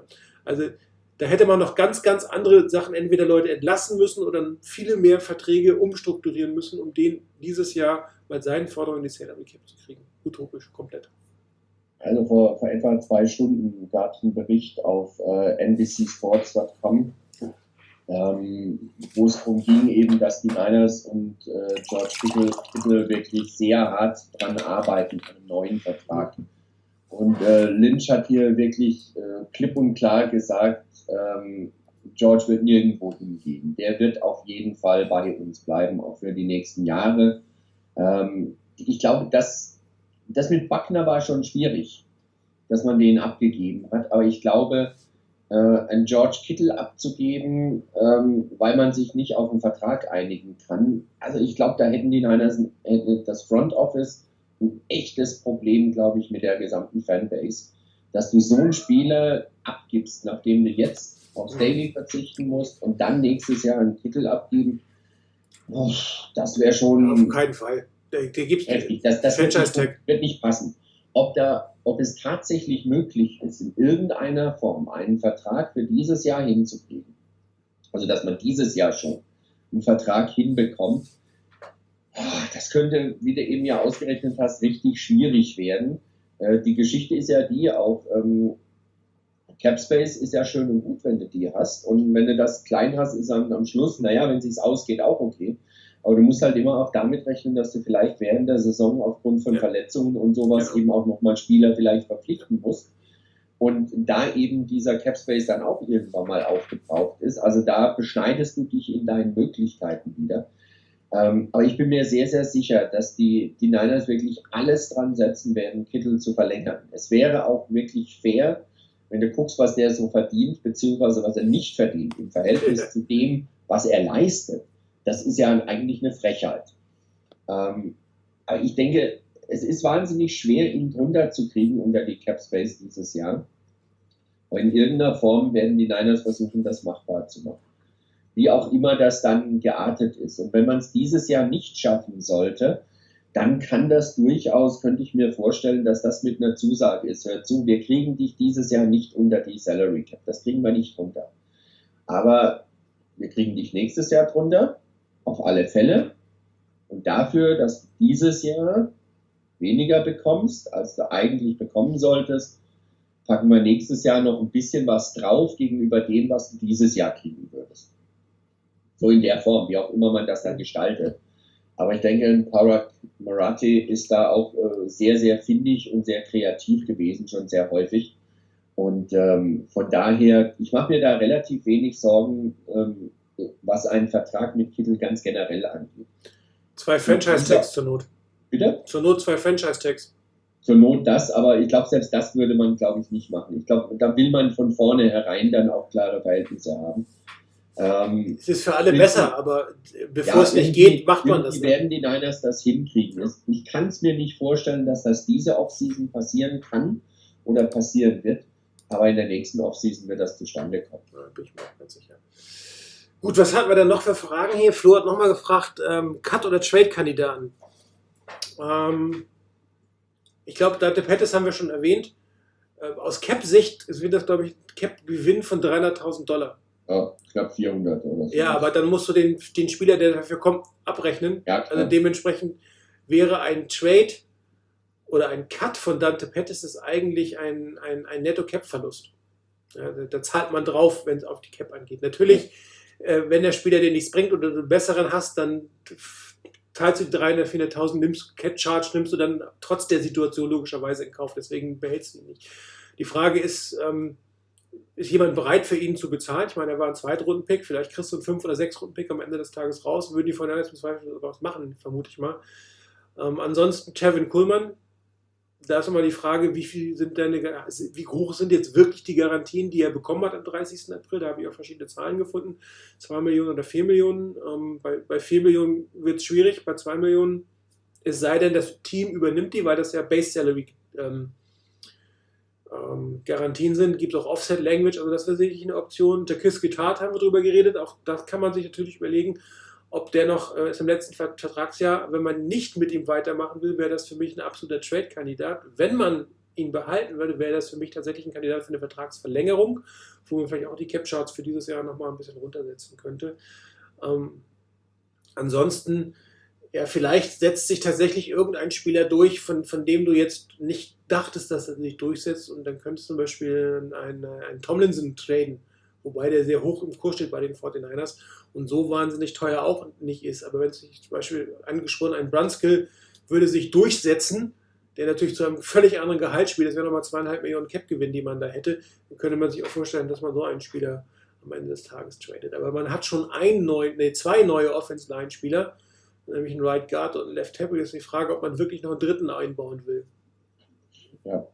Weiß ich nicht. Ich meine, wenn ich mir bei Over the Cap angucke mit den Niners, ähm, was da drin steht, welche Namen da drin stehen, da stehen halt auch noch ein paar Namen drin, die du im ersten Moment wahrscheinlich sagst, ach, die sind bei den Niners. ja, ja. Ähm, wie, was weiß ich, Jake Brendel, Leonard Wester, äh, Derek Kindred zum Beispiel, die alle drei mit, glaube ich, hier 825.000 drin stehen. Ähm, das ist natürlich auch eine Überlegung, in dem Bereich eventuell was zu tun. Die andere Geschichte ist die, ähm, was ist, wenn beispielsweise ein, ein Trent Taylor doch wieder einen Rückschlag hätte und einfach nicht fit wird. dass du den vielleicht abgibst. Also das sind so Geschichten, ich weiß auch nicht, wie die Niners jetzt genau zum Beispiel in Cantavius Street zum Beispiel sehen. Ähm, also da gibt es schon noch ein paar Spieler, bei denen es schon so ist, dass du sagen kannst, na ja, muss man erst mal abwarten. Auch ein, ein, äh, ein Jason Barrett hat, der ist jetzt neu verpflichtet worden. Schafft der es am, am Schluss aufs Roster wirklich oder doch nicht? Also da hast du dann durchaus noch so den einen oder anderen Spieler. Klar, die musst du wieder ersetzen, logisch. Ähm, so ein bisschen was hast du, aber du, du kriegst eigentlich nicht so den, den, den großen Batzen auf einen Schlag, wo du sagen kannst, okay, wenn ich den Spieler trade oder wenn ich den Spieler äh, entlasse, dann habe ich sofort Platz, um, um auch Kittel einen entsprechenden Vertrag mit dem entsprechenden Signing-Bonus und alles drumherum zu geben und trotzdem noch genügend Platz zu haben für den Rest der Saison. Also da wird es sicherlich schwierig.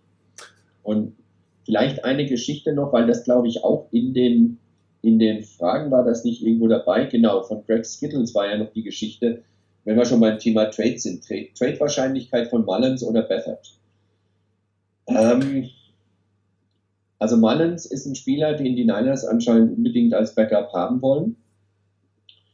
Und ein CJ Beathard ist, glaube ich, ein Spieler, der ähm, vom Typ her einer ist, der den Shanahan sehr ungern abgeben würde. Ähm, die Niners haben auch drei Quarterbacks die ganze Saison auf dem Roster gehabt. Die haben auch Trade-Angebote, die es wohl gab, auch für Mullins abgelehnt und wollten ihn unbedingt halten. Also von daher, einen gewissen Markt gibt es unter Umständen noch, wobei da ist natürlich jetzt auch das Thema, Cam Newton hat, glaube ich, noch kein neues Team. Ja. Ähm, Andy Dalton hat noch kein neues Team und das sind ja jetzt auch nicht irgendwelche äh, Wald- und Wiesen-Quarterbacks, sondern schon welche, die da eventuell reingehen könnten in ein, in ein oder reinkommen könnten in ein Team und das Team dann auch weiter tragen können. Ähm, ich habe heute irgendwo was noch, noch gelesen oder gesehen, da ging es eben auch darum, ähm, dass man, dass ein Cam Newton am besten jetzt, am besten eigentlich ein, einfach abwartet, bis die Saison angefangen hat, ähm, nicht das erstbeste Angebot annimmt und nach ein paar Wochen wird es irgendwo ein Starting Quarterback geben, der verletzt ist. Denk an die Niners mit Garoppolo, denk an, äh, an die Packers vor ein paar Jahren oder da mit, mit Aaron Rodgers, denk an die Steelers mit, ähm, mit Roethlisberger. Und so kann es verschiedene Teams geben, wo der klare Starting Quarterback sich verletzt in den ersten paar Spielen und dann brauchst du jemanden. Vielleicht ist der, den du hinten dran hast, nicht derjenige, wo du sagst, okay, auf den will ich den Rest der Saison setzen. Da wäre eine gute Situation für die. Da ist es dann unter Umständen schwierig, mit den Namen, die auf dem Markt sind, Mullins und ein Bethard wirklich noch irgendwie gewinnbringend zu traden. Ich glaube da auch nicht wirklich dran. Ich kann mir auch vorstellen, dass sie wollen jetzt nochmal mit drei Quarterbacks in die Saison gehen, wobei die haben so viele Spieler auf bestimmten Positionen, wo man auch mal einen mehr mitnehmen könnte, Running Backs, Wide Receiver. Ja, und ähm, vielleicht ist es dann doch nicht wert, den zu haben. Das Problem, was ich mir vorstellen kann, ist, dass Mullins eigentlich besser gespielt hat, aber besser ist eigentlich der Quarterback, den Shannon damals Shannon damals gedraftet hat. Sie dir nochmal ein Thema, will ich den jetzt aufgeben oder nicht, aber ich sehe eigentlich keinen echten Markt für die 49ers, hier jemanden loszuwerden. Ich meine, Jamais Winston spielt für 1,1 Millionen als dritter Quarterback bei den Saints. Und ähm, das heißt, irgendjemand muss dringend eigentlich einen Backup-Quarterback suchen, aber irgendwie haben wir die etwas seltsame Situation dieses Jahr, dass tatsächlich mehr Quarterbacks auf dem Markt sind als Teams Quarterbacks brauchen. Ich kann mich eh nicht mehr daran ewig nicht mehr erinnern, wann das der Fall war. Ja, also das, ich meine, man mag ja jetzt von, von Newton, Winston oder Dalton halten, was man will, aber also als arbeitslos habe ich sie erstmal von der, von der Leistung her nicht gesehen oder als, als ja. Nummer 2 oder 3 Quarterback. Also das ist schon eine sehr, sehr schizophrene Situation. Und, ähm, die Bengals sind natürlich auch ein gewisses Risiko damit eingegangen. Wenn, wenn Boris das nicht bringt, ähm, was sie von ihnen hoffen oder eine Eingewöhnungszeit braucht, dann haben die da keinen dahinter. Dann könnte natürlich tatsächlich, wenn sowas kommt, der Fall sein, hier, ich hole nochmal irgendwo ein, aber ganz ehrlich, die Bengals können da jetzt nicht für einen CJ Beather treten, um ihn nachher vor Burrow starten zu lassen. Er ist auch total schizophren. Also ich sehe für beide eigentlich keinen großen Markt und es kann sein, dass einer am Ende des Tages tatsächlich ähm, unter dieser neuen Regelung auf der Practice Squad landet, dass es nämlich ähm, unlimitierte Actual Season geben kann für drei, zwei oder drei Spieler auch das kann man sich am Ende des Tages vorstellen. Also so viel. Äh, jetzt muss ich kurz was fragen. Ähm, du kennst dich da besser aus. Ich habe es im Moment nicht mehr ganz auf dem Schirm. Wie ist denn das, wenn du einem Spieler einen Roster-Bonus gibst? Ja. Fällt der dann für dieses Jahr dann sofort an? Ähm, das äh, hängt da vom Vertrag ab, ehrlich gesagt.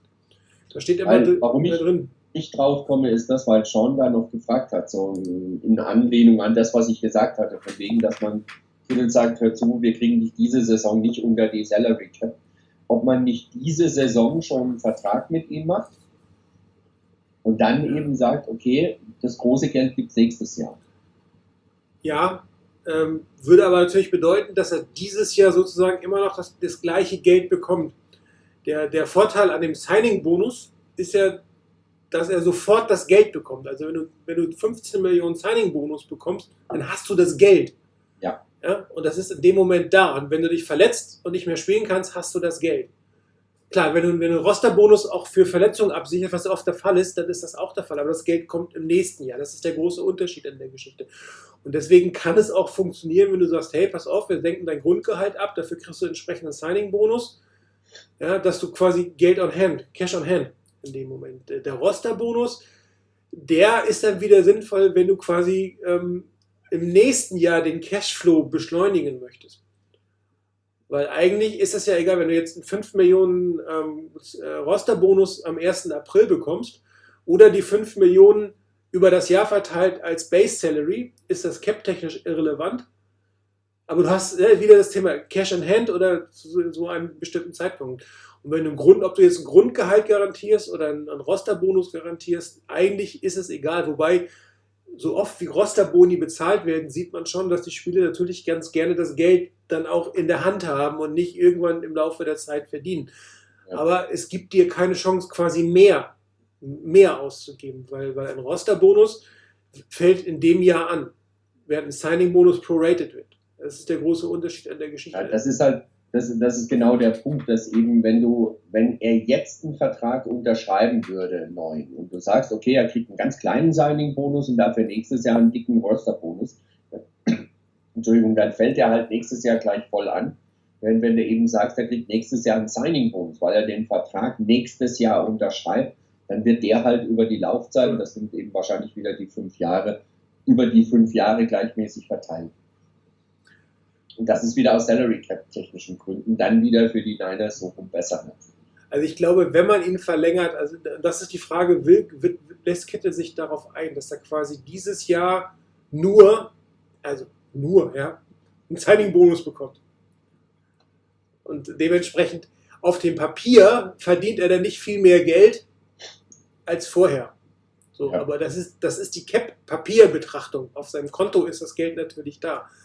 Ja, und ähm, dem, dementsprechend, ähm, das ist auch der einzige Weg der Vorteile, dass sie irgendwie genug Geld loseisen sozusagen, um dies, dieses Fünftel des Signing-Bonus für dieses Jahr gut unterbringen zu können. So, und dann kannst du nächstes Jahr sagen, hey, dann kommt der Roster-Bonus. Also sprich, wenn du jetzt unterschreibst, in, in zwölf Monaten oder nicht mal zwölf Monaten, in zehn Monaten kriegst du nochmal einen großen Roster-Bonus. Das ist schon mal die zweite große Zahlung, Cash on Hand. Ja, und dann kannst du sozusagen danach die Grundgehälter wieder hochführen, wo du dann das, du zahlst das Geld später. So ist ja viel, viel strukturiert. Und wie gesagt, guckt euch das nochmal an, was sich in der Invest-Zone da mal geschrieben hat. Das ist so ein bisschen, ähm, ich habe das darauf ausgelegt, so einen 11 Millionen äh, Schnitt hinzubekommen. Wahrscheinlich ist das für Kittel sogar zu wenig, kann sogar sein, dass es 12 oder 13 Millionen über die Laufzeit werden werden. Muss man äh, diskutieren. Aber, aber dieses Konstrukt mit dem Signing-Bonus dieses Jahr ist, glaube ich, der einzige Weg, in dieses Jahr auch wirklich zu verlängern. Und da muss man gucken, was man nächstes Jahr zahlt.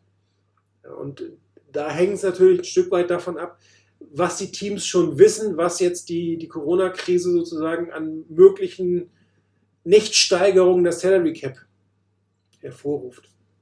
Also man, die werden irgendein Estimate werden die haben, die, die werden irgendeinen Richtwert haben, an dem sie sich ungefähr ausrichten können. ne? Wenn, und wenn die NFL nur sagt, rechnet man nicht mit viel mehr als 5 Millionen oder so, also da hast du zumindest einen Daumenwert, was was da ist. Ähm, was kannst du noch zu dem Edit sagen, was Sean noch eingebracht hat, von wegen, ähm, ob man Kittel am Umsatz der Fanartikel, also der Trikots, beteiligen Nein. könnte und ob das gegen die Cap Geht zählen würde? Ja, das ist Gehalt. Ja. Also die Spieler, falsch. Ich glaube, die Spieler kriegen grundsätzlich etwas ab von einem Trikot, wo ihr Name draufsteht. ja, einen bestimmten Anteil kriegen sie dafür. Das hat mal, ähm, wir hatten mir das in irgendeiner Kolumne, ich weiß gar nicht, war das, glaube ich, Quince Collinsworth, der das mal gesagt hat, da hat irgendwie einer sein, sein Jersey nochmal gekauft und hat irgendwie einen Dollar oder sowas dafür gekriegt. Also die Spieler haben so einen Standardanteil dafür, dass ihr Name da hinten draufsteht. Den kriegt jeder. Sprich, je mehr du irgendwie äh, verkaufst von deinem Namen, aber das kannst du halt nicht, du kannst jetzt nicht sagen, ich als Team, statt 2 Dollar kriegst du pro jedes, pro jedes Trikot 7 Dollar. Ne? Und das wäre quasi Gehalt. Ähm, die Diskussion ist mal aufgekommen, als die Packers oder bei den Packers spekuliert wurden, dass sie Brad Favre sozusagen einen, einen langfristigen Marketingvertrag für nach seiner Karriere anbieten oder garantieren. Mhm. Und da hieß es, das wäre Salary Cap relevant, weil er das als Spieler verdient hat, selbst wenn es Future Earnings sind. Ja.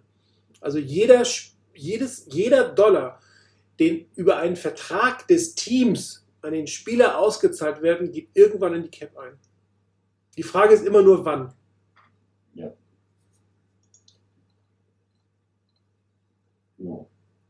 Also durch mit den Fragen. Eine, eine Sache hat man noch, da ging es glaube ich noch in der Frage, ich glaube auch von Greg Skittles noch darum, äh, ob Pettis für andere Teams ein, ein Pick wert wäre.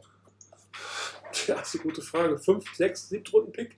Ja, so in dem Bereich. Also ich denke, man könnte, wenn man ihn tradet, durchaus einen Pick kriegen, aber ich würde da nicht mit dem Viertrunden-Pick rechnen. Fünf-Runden-Pick wäre wahrscheinlich noch ziemlich gut für das, was er einfach geleistet hat und wie er bei den Niners angesehen ist. Das wird ja auch immer ein Stück weit mit, an, mit eingepreist, denke ich, bei den, beim, beim Trade für einen Spieler. Du zahlst für einen Spieler keinen, keinen sehr hohen Pick, wenn du weißt, der wird wahrscheinlich sowieso entlassen, dann versuchst du so billig wie möglich wegzukommen. Siebtrunden-Pick ist sicherlich drin, denke ich, das kann man mit hoher Wahrscheinlichkeit für ihn kriegen. Sechs-Runden-Pick wäre schon nicht schlecht, Fünf-Runden-Pick wäre wahrscheinlich schon ziemlich gut, wenn man den für ihn kriegen würde. Genau genommen sollte er eigentlich sich durchsetzen. Er hat viel zu viel Talent. Ja, das ist ein anderes Ding. ist, eigentlich ein anderes. sollte man äh, nicht spekulieren, ihn zu traden, sondern man sollte irgendwie gucken, wie kriege ich ihn auf die Leistung, die er zumindest ansatzweise schon mal gezeigt hat. Er hat ja nicht nur schlecht gespielt. Er hat ja Okay. wirklich teilweise gute Ansätze gehabt. Und ähm, ich glaube, mit ihm würde das Receiving Core nochmal eine andere Qualität bekommen, wenn er dann wirklich seinen, seinen, seinen Draft-Status da umsetzen kann. Und ähm, die Frage ist wirklich, wie ernst nehmen die Fortinanders? Also wie intensiv werden sie das versuchen? Wie viel ist ihnen das noch wert, diese Einsatz am Ende des Tages? Ja? Ähm, aber eigentlich kannst du nicht, du hast eigentlich einen Salary Cap Verlust. Du hast einen Zweitrunden-Pick letztes Jahr investiert, äh, vorletztes Jahr investiert und kriegst vielleicht irgendwie fünf, sechs Runden. Also das ist schon unschön. Ja, du hast nicht wirklich was davon. Äh, Ich meine, wenn, wenn das Team sich bewährt, wenn das Team wieder gut spielt, haben wir nächstes Jahr das gleiche Thema, dass ein 5, 6 oder 7. Runden-Pick eigentlich nicht ins Team kommen kann. Ja, Das, das ist ja über die nächsten zwei, drei Jahre hoffen wir, dass sich das Team so entwickelt, dass eigentlich nur ein Glückspick sozusagen es schafft. Aber dass du nicht Ja. wie die letzten Jahre davor einfach angewiesen bist, dass auch einer der hinteren Picks oder unabhängig es schafft. Das ist jetzt ja ein Bonus. Das ist ja kein, da bist du jetzt nicht mehr drauf angewiesen. Ja. Dementsprechend. Jo, Jo, ich glaube, wir haben alles beantwortet. Gut, dann war es das für heute. Wie gesagt, ich habe angedeutet, wir überlegen uns das ein oder andere Special zum Thema Webradio. Wir haben ja alle keine Ahnung. Ähm, eine UTAs sehe ich im Moment überhaupt nicht für die, für die, für die Zeit. Ähm, Ob es ein Camp gibt oder wie es ein Camp gibt, müssen wir auch mal sehen. Ob es eine Preseason gibt, müssen wir mal sehen. Das heißt, wenn wir wieder tatsächlich über echten 49ers Football hier im Webradio reden können, steht völlig in den Sternen. Ähm, wir wollen jetzt aber natürlich nicht bis Anfang September gar nichts tun. Das wäre auch ein bisschen langweilig. Ähm, wir bereiten gerade mit Flo 200, was ist, ich muss mal 295, oder? Wie rum ist es denn? Tut mir leid, Flo, ich muss nachgucken. Was? Flo 295, ja genau. Ähm, zwei oder drei Sendungen zum Thema Analytics vor. Ähm, er bereitet da irgendwas vor. Ähm, und dann werden wir gucken, in welchem Format wir euch das präsentieren. Wahrscheinlich in einer, dass er das präsentiert und einer von uns dann immer Fragen stellt und auch die Fragen, die vom Board kommen, an ihn weitergeben. Müssen wir gucken, wie wir das organisieren und dann können wir uns überlegen, ob wir nochmal ein Special zum Thema Salary Cap und Verträge machen und vielleicht nochmal was zu dem Thema ähm, Defense Line Positionen mit diesen ganzen 1 Tag, 2 Tag, 3 Tag, 7 Tag, 9 Tag. Da gibt es auch der eine oder andere, der sich hier ganz gut auskennt. Auch das wäre sicherlich nochmal interessant ob wir hier was machen können. Also wir werden so Specials zum Thema Football 101 Analytics uns überlegen, wie wir das bringen in dieser, in dieser Offseason. Äh, wann kann ich euch nicht verraten, aber wir werden es rechtzeitig ankündigen. Danke Rainer, dass du heute dabei warst. Danke fürs Zuschauen und dann bis zum nächsten Mal. Auf Wiedersehen.